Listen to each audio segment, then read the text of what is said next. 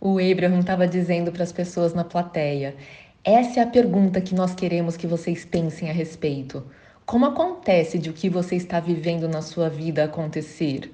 Como você colocou o tom que está te correspondendo com as coisas que estão acontecendo? Porque as coisas não simplesmente aconteceram, vocês emanaram uma vibração que trouxe essas coisas para sua vida. Agora, nós concordamos com você que algumas dessas coisas você não estava esperando, são coisas que você não quer. E nós também concordamos que você não merece essas coisas que você não quer, no sentido de que elas não são um correspondente a quem você realmente é. Mas nada vem até você que não corresponda vibracionalmente a você. Então, se estão vindo algumas coisas de que você não gosta, você precisa primeiro aceitar que você é uma correspondência perfeita a essas coisas. E então você precisa fazer algo a respeito dessa correspondência. O que significa que você precisa parar de observar o que está vindo para você, porque isso só mantém essas coisas vindo. E nós às vezes damos uma sugestão para vocês que colocam vocês numa armadilha de certa forma, porque nós dizemos: Observem as condições, observem a situação à sua volta e procurem ver o que é bom. Escolham o que é bom para vocês focarem a atenção. Esse é um bom conselho, mas quando dizemos isso, de certa forma, não estamos ajudando tanto, porque você está se treinando a olhar para as condições. Enquanto se você decidir que você será uma pessoa que se alinha incondicionalmente, uma pessoa que ama incondicionalmente. Então, por um tempo, o que você diria é: você é o que você é, mas por um tempo eu vou fazer o meu melhor para te ignorar. Eu vou tirar a minha atenção das condições já existentes, o que não é fácil. E a maioria das pessoas iria dizer que você é louco até por tentar. E realmente não dá para você tirar a atenção de algo. Você precisa dar atenção para outra coisa. Você tem que decidir. Eu vou dar atenção para coisas que fazem eu me sentir bem. E por um tempo, apenas por um tempo, sirva a si mesmo a ponto de ser irritante. O pessoal deu risada. E mesmo que ninguém à sua volta goste, faça as coisas que fazem você se sentir melhor. Faça as caminhadas que você não tem feito porque você fica se sacrificando e lavando roupa ao invés de caminhar. Vá fazer as coisas que fazem você se sentir bem. Pessoal, tem duas coisas que eu quero comentar sobre o áudio de hoje. A primeira é essa questão de que não é fácil tirar a atenção de algo. É mais fácil a gente dar atenção para outra coisa. Nem que seja que essa outra coisa seja algo que está na nossa imaginação. E a outra coisa que eu queria comentar é essa questão de a gente escolher se servir, né, e fazer coisas que façam você se sentir bem. Por quê? Porque eu vejo que uma, às vezes as pessoas elas se colocam uma pressão de que elas têm coisas para fazer e que essas coisas são o mais importante. Elas se cobram muito. Então vamos supor, você se cobra que você tem que dar atenção para os seus filhos assim que você chegou do trabalho. Sendo que você, na verdade, tá tensa ou tenso, é, tá mal-humorado ou mal-humorada, tá com a cabeça cheia das coisas do trabalho ainda, você não vai ser a melhor companhia. Então era muito melhor você, na verdade, fazer uma transição ali para o seu momento de descanso, você talvez dar uma volta maior de carro ou passar um tempo dentro do carro antes de descer e entrar em casa, mentalizando como você quer que a sua noite seja, colocando intenção, ou fazendo listas de positivos, pensando o que deu certo no dia. Talvez você vir para casa dirigindo, já pensando no que deu certo no dia, já pensando em como você quer que a sua noite seja, ou seja, já visualizando. Né? Quando você coloca intenção, é um exercício de visualização. Então você ficar pensando eu quero que essa noite seja gostosa, relaxante, eu quero estar presente, eu quero sentir os meus familiares perto de mim felizes, eu quero ser uma companhia agradável, eu quero estar atento para tudo que a gente pode fazer de divertido, etc, etc. Então esse exercício de colocar intenção é uma forma de você nortear a sua mente para o que você quer. Ele é exatamente isso, esse exercício. É uma forma de você parar para pensar qual é a intenção sua para o próximo segmento do seu dia. em vez de você ir ali no, na inércia, né, atropelado, sem parar para pensar o que você quer, o que você quer viver, como você quer ser, como você quer estar tá se sentindo. Então ele já dá esse norte. Então o Abraham fala que às vezes a gente tem que ser egoísta de cuidar da gente em primeiro lugar, porque quando a gente cuida da gente em primeiro lugar, a gente tem muito mais para oferecer. Então, eu nem penso que isso é ser egoísta, na verdade, né? Porque o resultado disso é você ter mais para dar para os outros mas é egoísta no sentido de que naquele momento a sua escolha tem que ser você primeiro. E tem um outro motivo também para você decidir cuidar de você mesmo em primeiro lugar e escolher fazer coisas que façam você se sentir melhor. A gente precisa lembrar também que tudo em que a gente foca a atenção aumenta. Então tem isso que o Abraham estava falando no áudio de hoje, que é o que está acontecendo à nossa volta é sempre um reflexo da nossa própria vibração. Então, você pode estar tá incomodado que o pessoal da sua família está mal-humorado, mas isso ou reflete que você também está mal-humorado, ou isso reflete que você está com a expectativa de que eles estejam mal-humorados. Então, sempre a gente tem a ver com o que está acontecendo. E isso é bom porque a gente pode fazer alguma coisa a respeito.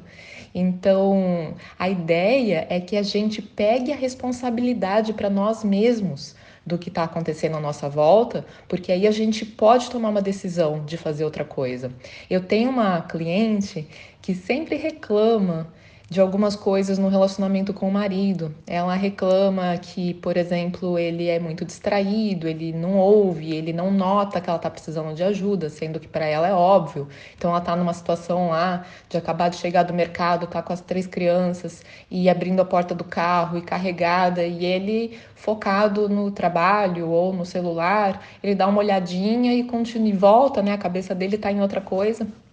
E aí ele não levanta para ir lá ajudar, ela tem que pedir e ela não gosta de pedir porque ela acredita que ele deveria ver, né, e, e já fazer alguma coisa. E, e, isso se repete com muita frequência. E aí ela vai ficando muito irritada, e quanto mais irritada, mais coisas acontecem. Aí ele se afasta dela e ela fica mais irritada ainda. Então Coisas desse tipo acontecem na casa de muita gente, né? Pode não ser exatamente essa situação, mas são situações de a gente ir acostumando que a outra pessoa tem um certo comportamento e a gente se incomoda com aquilo e aí você pensa na sua cabeça sobre aquilo, ah, ele tá fazendo aquilo de novo. Ah, e aí você fica repetindo, né? Você fica afirmando na sua cabeça tudo que a pessoa faz e que você não gosta e que não vai mudar nunca e a raiva que você sente. E sem você perceber, você está emitindo uma vibração que diz continue, né? Estou pedindo para você continuar isso, que é, mesmo que seja o oposto do que você esteja falando. Você pode falar para a pessoa que ela tem que mudar, que você não aguenta mais aquilo, mas a sua vibração está dizendo continue. Então, um dia conversando com ela, a gente trouxe à tona essa, essa ideia, né, de, de puxar a responsabilidade para ela. Então, o que, que ela pode fazer a respeito daquilo? E, e aí ela tirar da cabeça um pouco a atitude dele, o que ele está fazendo ou deixando de fazer, e ela tomar como base a ideia de que o foco é ela se sentir melhor. Porque ela se sentindo melhor, as coisas fluem. Então a tendência é até o comportamento dele melhorar também. Mas ela nem fazer com esse objetivo, ela fazer com o objetivo puro e simples de, de não se irritar, de, de ter uma vida melhor, de, de ser mais feliz no dia a dia mesmo. E, aí ela pegou isso, levou isso a sério e colocou música para lavar louça e para cuidar de outras coisas. Ela fez uma série de coisas no dia dela que tinham a ver com esse se alimentar, né? Com esse cuidar de si mesmo, escolher o que você pode fazer que, que traga sentimentos bons. E foi maravilhoso, né? Mudou completamente o clima da casa, o relacionamento deles muda por completo. E vários de vocês me perguntam nos comentários o que pode ser feito para lidar com alguém difícil no trabalho, na família, alguém que pega no pé, alguém que faz assédio moral, alguém que enche o saco, alguém que critica muito, né? As situações são as mais diversas. Tem um vídeo aqui no canal que já pode ajudar com isso. Ele chama Como lidar com pessoas que drenam a nossa energia. Tem um outro também que eu preciso localizar e pôr o link aqui para vocês. Eu acho que é de um jeito de se sentir bem, não importa o que esteja acontecendo. Ele também fala dessa questão, é, e aí no título está escrito como lidar com pessoas mal-humoradas, alguma coisa assim.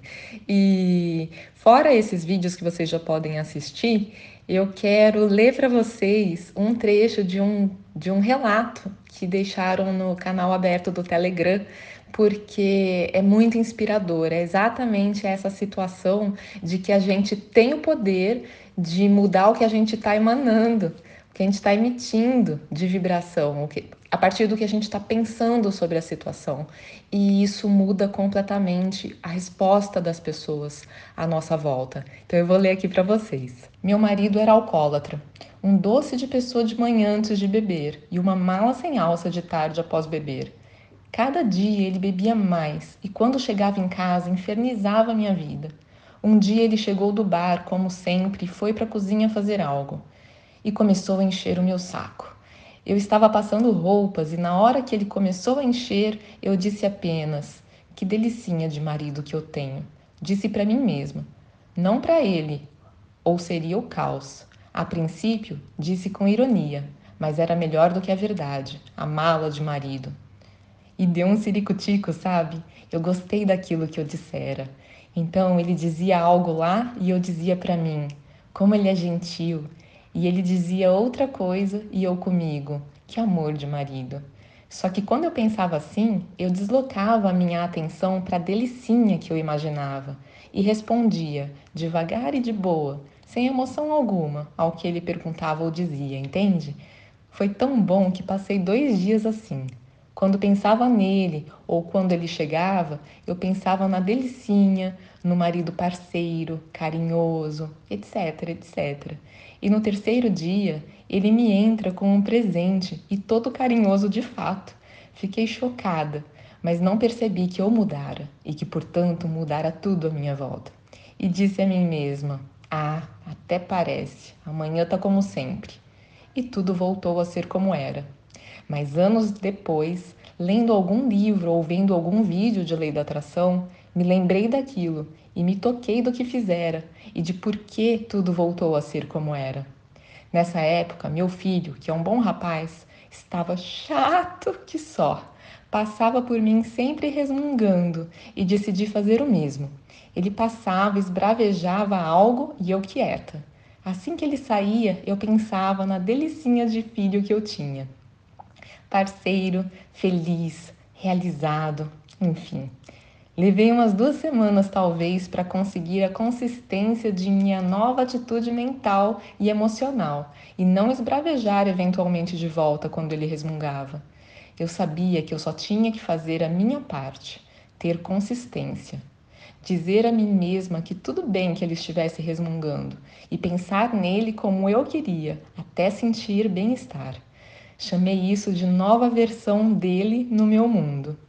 Quando consegui passar dois dias de forma consistente, no terceiro ele me acordou com o café pronto. Pode parecer nada demais, mas ele não é do tipo que faça café para os outros se ele não for tomar café também. Além disso, ele não acordava antes de mim para começarmos a trabalhar. Eu que acordava ele. Chamava mais de uma vez, inclusive. Como se não bastasse, Dois dias depois eu entrei em casa na hora do almoço e ele tinha feito o almoço e de quebra fez meu prato e veio me entregar na hora que abri a porta. Fiquei boquiaberta. E cozinha bem o cara, viu? Abriu uma hamburgueria, começou a namorar uma menina legal, comprou a moto dele, enfim, mudou completamente. E eu nunca pedi coisas específicas. Não pedi que ele cozinhasse ou fizesse nada para mim. Apenas imaginei ele feliz e de alguma forma que me fazia sentir alegria de ver. E não dei mole de não acreditar como na vez anterior. Gente, incrível essa história, né? Eu achei muito show e muito ilustrativa para todo mundo ter vontade de colocar em prática, tentar fazer isso, de imaginar o oposto do que você está vendo ali na sua frente. Isso funciona. Vocês vão ver nos outros vídeos que eu sugeri para vocês assistirem. Funciona absurdamente, parece mágica. Então, bora lá, vamos praticar, vamos mudar a nossa vida, vamos puxar a responsabilidade para gente, porque nada é por acaso, nada é injusto e a gente pode sim fazer alguma coisa a respeito para melhorar muito o que a gente está vivendo. Um beijão, até uma próxima!